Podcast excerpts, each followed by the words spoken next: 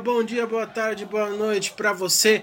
Dia 16 de fevereiro de 2020, eu sou o Gustavo Beritelli e esse é o episódio número 11 do nosso podcast Olheiro da Fiel, trazendo o pós-jogo do clássico, do majestoso que aconteceu no Morumbi, sábado, dia 15 às 19 horas. Tem também as nossas enquetes habituais com os palpites para as próximas partidas do Timão, Top Fiel com a aposta da Fiel Torcida para a semana e muito mais. Tudo isso numa dose de muita informação e corintianismo.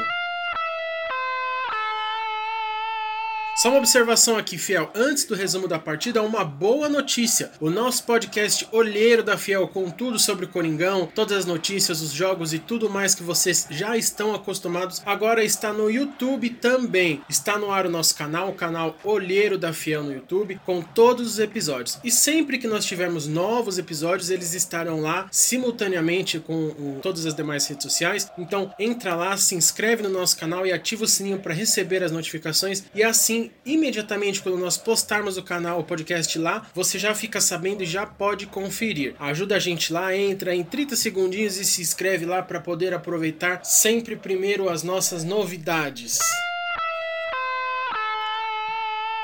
Pois é, fiel, majestoso desse sábado acabou empatado, 0 a 0. O jogo foi bom, bem jogado. O Thiago Nunes promoveu mudanças novamente. O Corinthians foi para o campo com Cássio, Fagner, Pedro Henrique, substituído pelo Bruno Mendes no segundo tempo, Gil e Piton na esquerda. Finalmente, Camacho, Cantídio e Luan no meio, Love substituído pelo Pedrinho no segundo tempo e Johnny Gonzalez, estreante, também substituído na segunda etapa pelo Everaldo. Bocelli à frente. Dessa forma, o time teve o Luan pelo meio, orquestrando o jogo, assim como no jogo do meio de semana, com Love alternando entre o lado do campo e o meio ao lado do Bocelli. Alternando um pouco com a formação que o time teve na quarta-feira, que foi o 4-4-2, com essa que, que jogou hoje, que foi o 4-3-3. O jogo foi bem parelho, mas o São Paulo foi melhor em boa parte da partida, infelizmente. O primeiro tempo começou de uma forma que, embora nós não desejássemos, também não nos surpreende. O time do São Paulo em cima com a tradicional pressão do time mandante, empurrando o Corinthians para o seu campo de defesa. Por 10 minutos o Corinthians só perdeu a bola, não, não necessariamente por rifar ela, mas por não conseguir sair para nenhuma jogada bem arquitetada. Aí depois a intensidade naturalmente diminuiu e o time co começou a conseguir subir um pouco a sua linha defensiva, mas ainda sem conseguir criar muito. O São Paulo chegou algumas vezes, perigosamente poucas e com uma grande chance em duas oportunidades. Uma com uma bela defesa do Cássio e uma com uma uma roubada de bola do Camacho que desarmou o Hernanes por trás na hora que ele ia finalizar, quando ele já tinha espaço aberto para chutar pro gol. Depois de seguir assim, com pressão intensa no início do jogo e mais tranquilizado após esses 10 minutos de pressão, o Corinthians enfim conseguiu realmente jogar só depois dos 40 minutos. É isso mesmo, 40 minutos de, de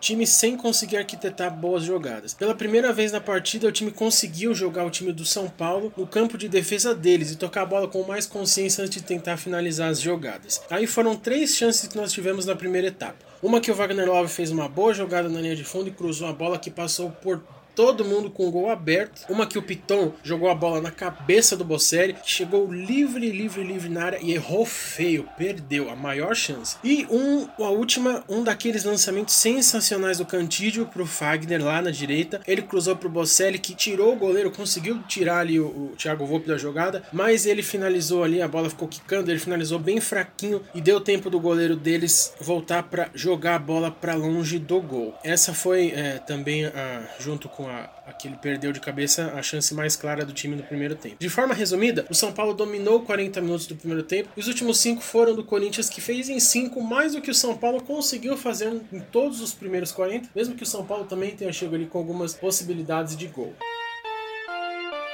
O segundo tempo foi parecido, a maior parte do tempo domínio do São Paulo, porém o Corinthians começou melhor, dando sequência ali aos últimos 5 minutos do, do, primeiro tempo. Mas depois teve aí o São Paulo mais intenso, essa, essa pressão, essa mais intensa do Corinthians durou só os 5 primeiros minutos e o São Paulo depois tomou intensidade de novo. Algumas chances para lá, outras para cá. O destaque foram duas grandes defesas do Cássio, assim como o goleiro deles no primeiro tempo. Cassião, 20 metros de altura, salvou a gente e ficou nisso mesmo, 0 a 0 Teve ainda um lance polêmico no finalzinho sempre tem um lance, né? Por eles usarem como desculpa de uma jogada que o São Paulo pediu pênalti do Camacho em cima do Igor Gomes. Para mim, imparcialmente, como vocês sabem, não foi nada. E aqui os números da partida: chutes, São Paulo 16, Corinthians 9. A gol, São Paulo 5, Corinthians somente 2. Posse de bola, 49% para São Paulo e 51% para o Corinthians. É, passes, 408 de São Paulo, 427 do Corinthians. Faltas 19 do São Paulo, 13 do Corinthians, escanteios 5 deles e 3 nossos. Com esse empate, o Corinthians foi a 8 pontos no Campeonato Paulista e ocupa atualmente a segunda posição no grupo D, que tem o Guarani em primeiro lugar com 9 pontos, Corinthians com 8 em segundo, Bragantino também com 8 em terceiro e a Ferroviária Lanterna em quarto lugar com 5 pontos, mas com um jogo a menos também. O próximo confronto do Corinthians é contra o Água Santa no sábado, dia 22, em Diadema, na Arena Inamar. Claro que nós vamos ter o pré-jogo dessa partida, deve ser na sexta-feira, um dia antes do jogo, para a gente ter informações mais assertivas. Bom, os destaques do jogo negativos para mim foram três. O, o, Johnny, né, que ele revelou que o nome dele, embora se escreva Ione, é, se pronuncia Johnny. Então, o Johnny Gonzalez, que foi bem apagado, participou pouquíssimo, seja coletiva ou individualmente da partida. Jogo muito ruim dele. Era de se esperar também, né? Ele tá estreando em clássico. Não deu bom pro colombiano. O Everaldo, que entrou no lugar dele para tentar melhorar e não fez nada de diferente. Foi também um jogo péssimo. E por último, mas menos pior, porém ainda ruim, o Bocelli, que teve duas grandes chances de ouro e não anotou nenhuma delas. Clássico é clássico, né? Complicado. A gente sabe que tem que matar as oportunidades. Então, se ele faz uma só dessas, a gente poderia ter saído com a vitória. Então, para mim, também foi um destaque negativo essa, essa, por essas chances desperdiçadas. E os destaques positivos, entre outros, eu vou citar, vou destacar dois que eu falei no pré-jogo e acertei na mosca, né? Primeiro, o Luan, que contra o Guarani eu coloquei como destaque negativo, por mais que ele tenha feito gol, é, porque ele errou muitos passes, ele perdeu muito a bola e assim ele não conseguiu fazer a função de orquestrar o time, que é o que se espera dele. Pois bem, hoje ele foi muito bem nessa função, não deu a bola no pé dos caras como ele fez no jogo de meio de semana, hoje sempre muito consciente, distribuindo bem o jogo. O Cantídio e o Camacho ficaram muito sobrecarregados por terem que marcar o meio de São Paulo, que estava cheio de gente, estava ali lotado então o teve que assumir essa postura hoje assumiu muito bem, deu bons passes, foi muito bem. Se comparado aos últimos jogos, melhora de, sei lá, 70% do Luan. E outro destaque, se eu disse que eu não ia colocar como negativo na quarta, mas muita gente criticou e pediu que fosse, é o Cássio. Hoje ele foi crucial, no mínimo três excelentes defesas salvadoras. Então, para mim, foi o melhor homem em campo hoje. É, eu falei pra gente dar tempo para ele se redimir, foi dito e feito. Ainda bem, né? Que ele conseguiu. Melhor jogador da partida. Responsável pela não derrota, se assim podemos dizer, do Corinthians.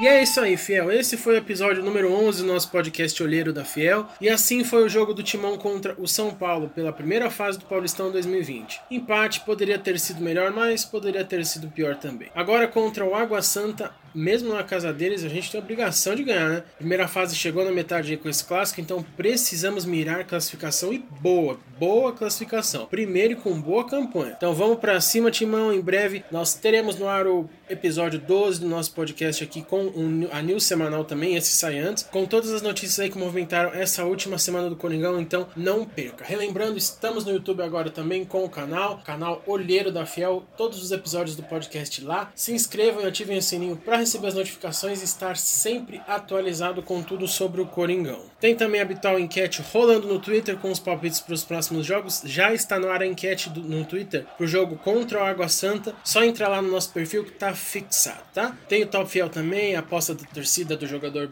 é, que vai detonar na semana e muito mais. Tudo isso sempre nas nossas redes sociais todas, arroba Olheiro da Fiel. Agora, relembrando mais uma vez também no, no YouTube. E é isso daí, fiel. Logo, logo estamos de volta com mais, muito mais para vocês. Esse foi o jogo. Eu sou o Gustavo Beritelli, olheiro da Fiel. Muito obrigado e vai, Corinthians!